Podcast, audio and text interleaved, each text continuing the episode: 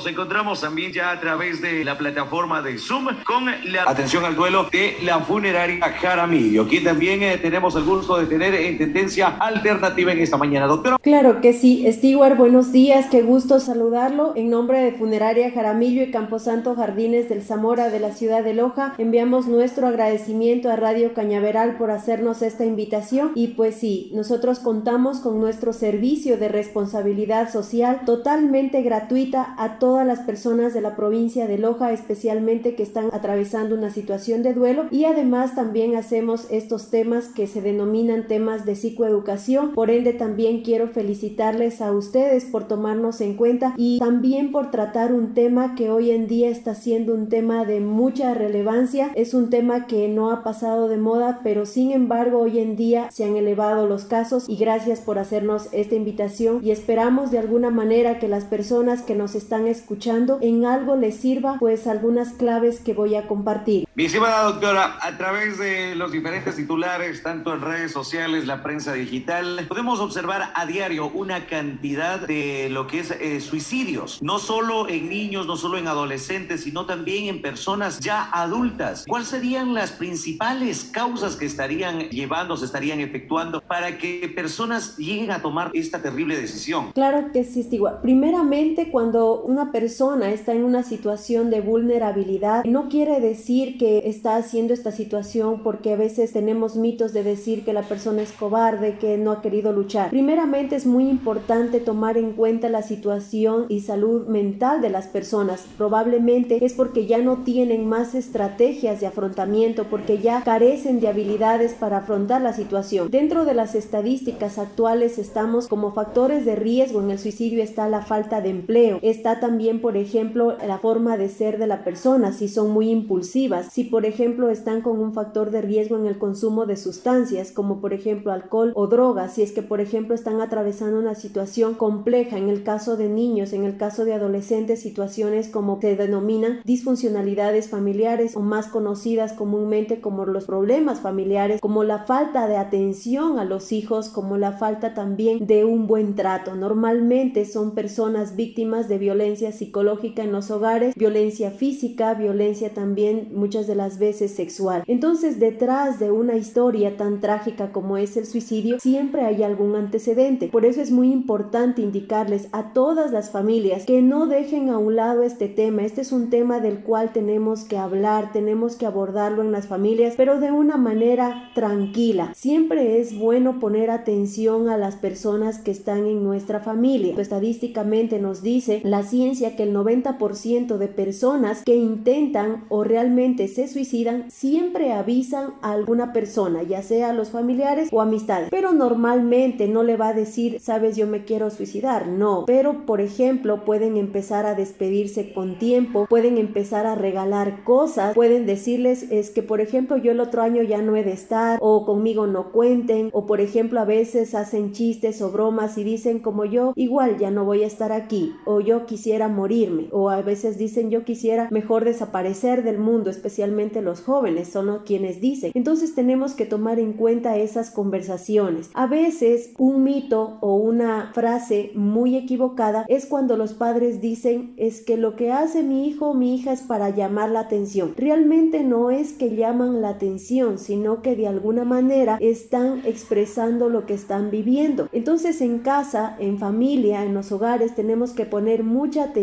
a las demás personas, qué tanto están tristes, qué tanto se están aislando de las personas, qué tanto están en habitación encerrados o encerradas, qué tanto, por ejemplo, ya no tienen ganas de nada. Una persona con sintomatología negativa o probablemente que está en depresión es una persona que ya no tiene esperanza en nada. Así le digan que tiene familia, que tiene un techo, que tiene comida, pues para esa persona no la ve de la misma situación. Entonces tenemos que poner atención que tanto, por ejemplo, la persona se ha aislado de las amistades, ya no quiere ver a las demás familiares, que tanto esta persona dice, no, es que mejor otro día, estoy ocupado, o que tanto la persona a todo lo ve color negro, si llueve dice que horrible que está el día, si hace sol dice, ay no, qué sol tan feo que está que nos quema. Entonces tenemos que poner atención a la persona que tanto está negativa y poner atención en las conversaciones que tenemos en familia. Eso a veces lo tomamos, como vuelvo y repito, como una broma, pero realmente son situaciones que debemos tomar tomar en cuenta. Y también otra situación, Stewart, y a todas las personas que nos están escuchando, yo por qué les felicito a ustedes, porque ustedes están haciendo lo que se llama prevención, estamos tomando en cuenta este tema para hablarlo, pero con mucho respeto, muchos medios de comunicación lo que están haciendo al informar este tipo de noticias, al menos en redes sociales, es que sin querer personas que están atravesando una situación difícil están corriendo el riesgo de contagiarse en un tema de suicidio. ¿A qué me refiero? Es que yo muchas veces un tema de suicidio lo publico, por ejemplo, en redes sociales, eso causa morbo y en vez de decir yo como un medio de comunicación, ¿qué voy a hacer para ayudar a las personas que están en esta situación? Al contrario, lo que hago es contar la noticia, mientras más veces esta noticia la vean o más veces la vea una persona que justamente está pensando en suicidarse, esto le va a ayudar a que tome más rápido la decisión. Entonces sí tenemos que tener cuidado con este riesgo de por redes sociales o riesgo de contagio por comunicación. Es un tema muy importante el tema del suicidio, pero sería más importante ayudar a prevenir que un ser humano se muera de una manera tan trágica. Y por otra parte también yo quiero compartirles a todas las personas, es muy duro, es muy difícil. Nosotros comunidad de atención al duelo siempre estamos trabajando con familias que están en duelo por suicidio y ustedes no se imaginan el dolor de las familias, es como apuñalarles el alma.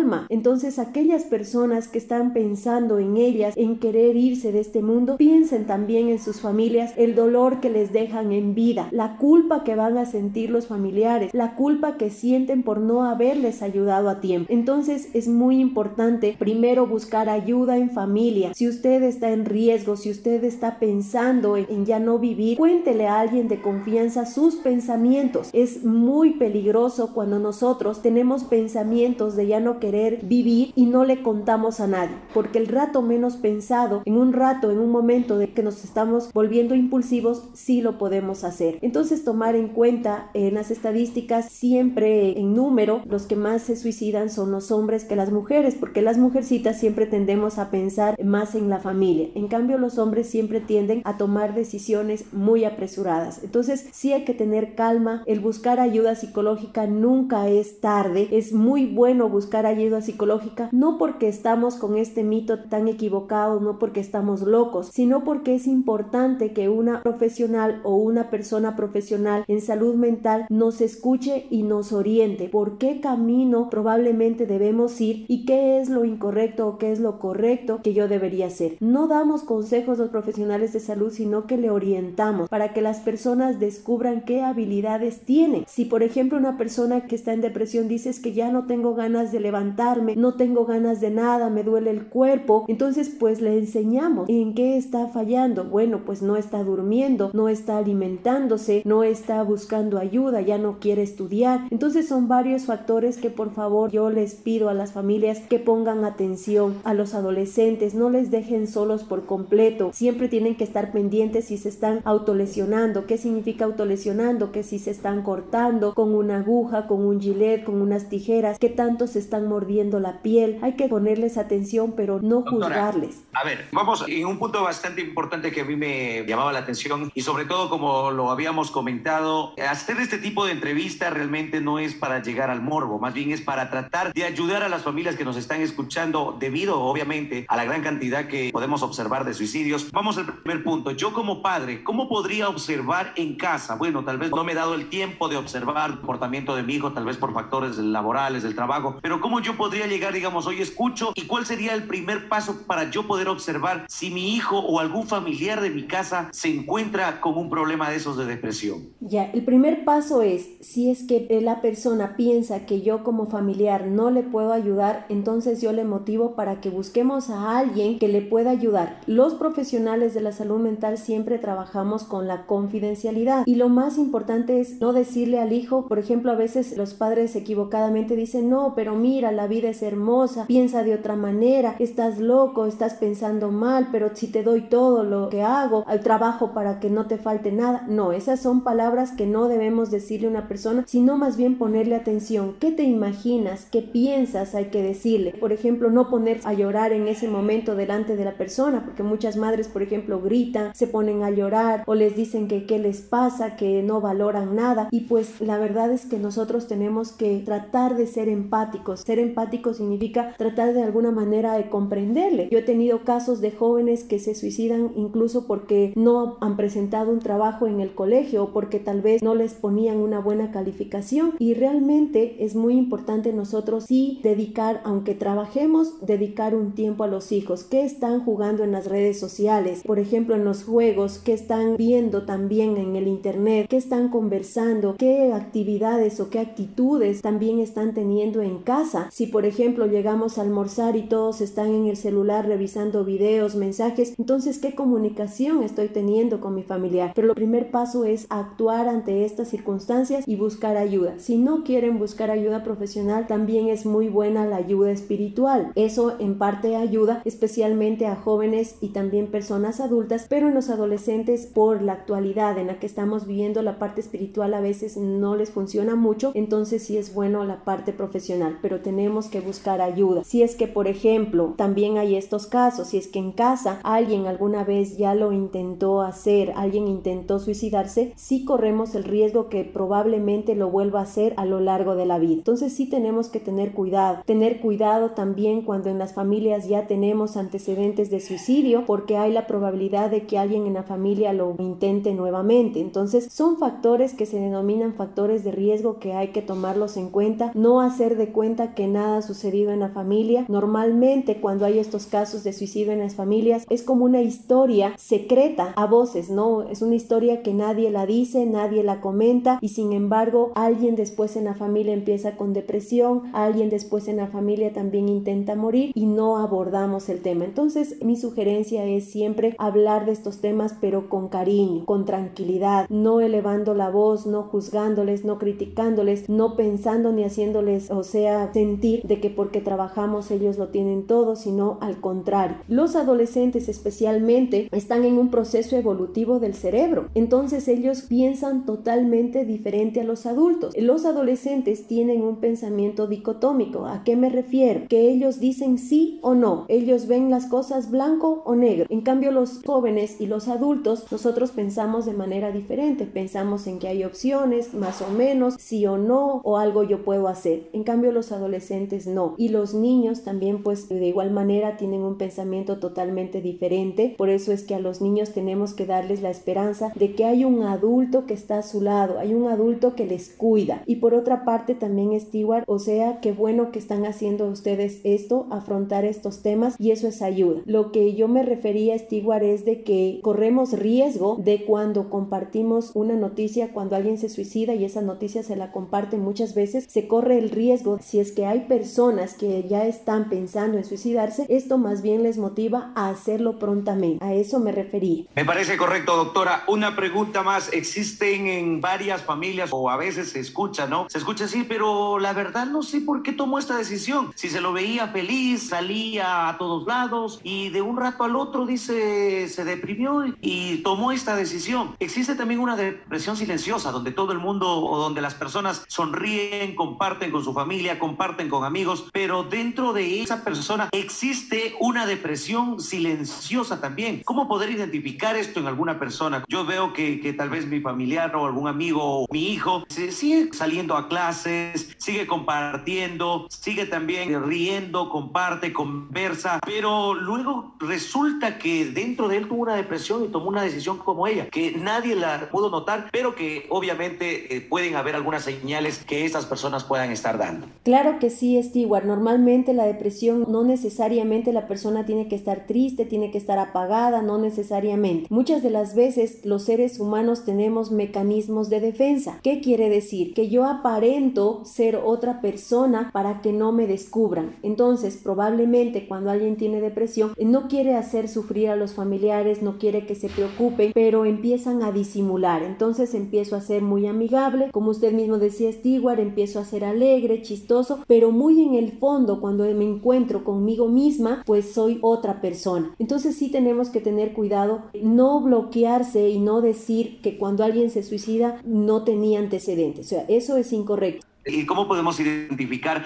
a este tipo de persona? ¿no? Porque entiendo que sí, hay un, tipo de sentimientos o es más notorio para las personas cuando, bueno, ya las ves que está afligida, que, bueno, se aísla un poco toda esa situación. Pero existe la otra cara de la moneda donde las personas, como lo había mencionado, continúan con su vida normal, su rutina. Pero yo entiendo, o bueno, le consulto a usted, ¿cómo los padres podrían observar? Bueno, yo veo que mi hijo sonríe, que está bien, pero ¿cómo puedo observar si tal vez presenta algún cuadro de depresión durante todo su estilo de vida que está realizándose con supuestamente con normalidad, pero ¿cómo puede identificar? Algo tiene que haber. Claro Le pregunto a usted que podemos identificar. Claro que sí. Primero es identificar, y muy importante, el clima familiar. A ver, yo cómo voy a sentir si es que mi hijo está tan alegre o si es que mi esposo está tan alegre o mi esposa tan alegre y al final tiene depresión. Primero tengo que observar cómo está mi clima familiar. Estamos todos viviendo en paz en casa, estamos todos llevándonos bien, mantenemos una buena comunicación o en el fondo discutimos, siempre estamos agresivos, siempre estamos bravos, porque muchas de las veces los hijos especialmente son quienes absorben esta situación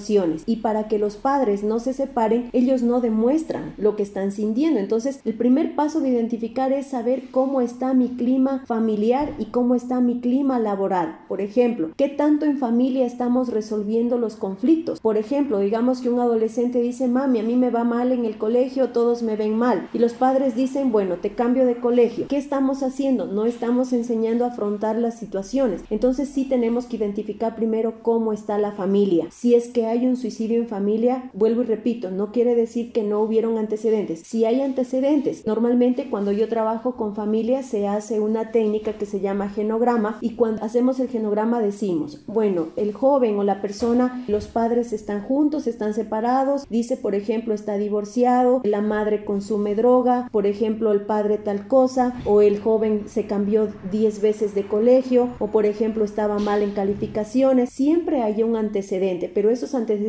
nosotros tenemos que empezarlos a identificar en la familia. ¿Qué tanto en familia nosotros estamos haciéndonos los disimulados? ¿Qué tanto nosotros mantenemos la paz en el hogar? Es muy importante ese primer paso, Stewart. Me parece correcto, doctora. Es un paso bastante importante que nuestros amigos oyentes a esta hora de la mañana, que nos están escuchando, por supuesto, hacer el llamado a identificar cómo estamos pasando en familia, cómo estamos viviendo, cómo están nuestros niños. Hoy estamos con la doctora Sofía, por supuesto, está a cargo de la unidad de atención al duelo de la funeraria Jaramillo, quien nos ha abierto las puertas, por supuesto, nos ha regalado también su tiempo para poder tratar. Hay varios temas que se están dando a nivel nacional, problemas, no sé, de, violaciones a menores, eh, que, desde el punto psicológico también entiendo que estará eh, completamente mal. Pero bueno, doctora, esperamos que es un tema bastante extenso esto sobre el suicidio. Para finalizar, doctora, ¿cuál sería la recomendación que usted daría tanto a padres como a hijos para poder vivir en armonía en el hogar. ¿Cuál sería la recomendación? Y que de esta manera no tengamos que vivir a futuro escenarios como ellos, escenarios como un suicidio o que alguien termina de la familia con su vida. Claro que sí. Stewart, mi invitación a todas las personas primero es lo que acabé de mencionar últimamente, identificar cómo me estoy llevando en familia, qué estamos haciendo de cosas buenas en familia, hay violencia o no hay violencia, qué tanto yo me estoy preocupando de mis hijos, qué tanto voy al colegio a averiguar cómo está, si es que le están tratando bien, si es que está cumpliendo con los deberes, a eso se le llama corresponsabilidad parental. ¿Qué tanto yo estoy bien en mi entorno? ¿Qué tanto yo fui víctima tal vez de violencia también por mis antepasados? Toda esta situación es muy importante identificarla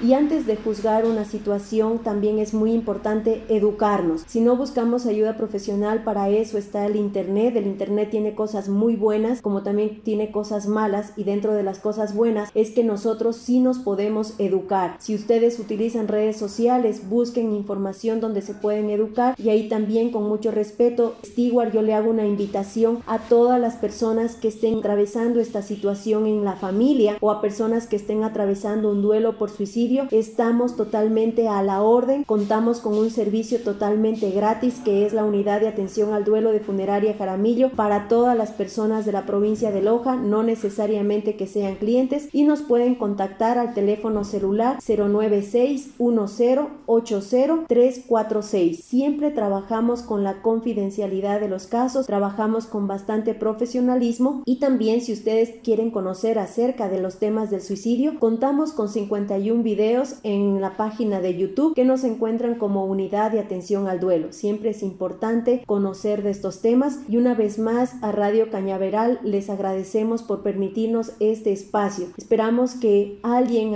escuche estas situaciones y de alguna manera esperamos que podamos salvar una vida. Me parece correcto, doctora. Es algo que todos quisiéramos, la verdad, desde mi punto de vista, es algo que pudiéramos. Es por ello que me he tomado el tiempo para poderla invitar a usted también a hacer un programa diferente el día de hoy, para que de esta manera tratar de decirles a aquellas personas que se encuentran en este momento tal vez cruzando por un montón de cosas en la cabeza. La, cabeza es algo, es algo poderoso, ¿no? Algo que, que te puede elevar o que también te puede destruir tus pensamientos y realmente darles a conocer que aún tenemos un chance más, ¿no? O sea, hablando así en una manera coloquial, aún tenemos un chance más para poder solucionar nuestros problemas, para poder ayudarnos.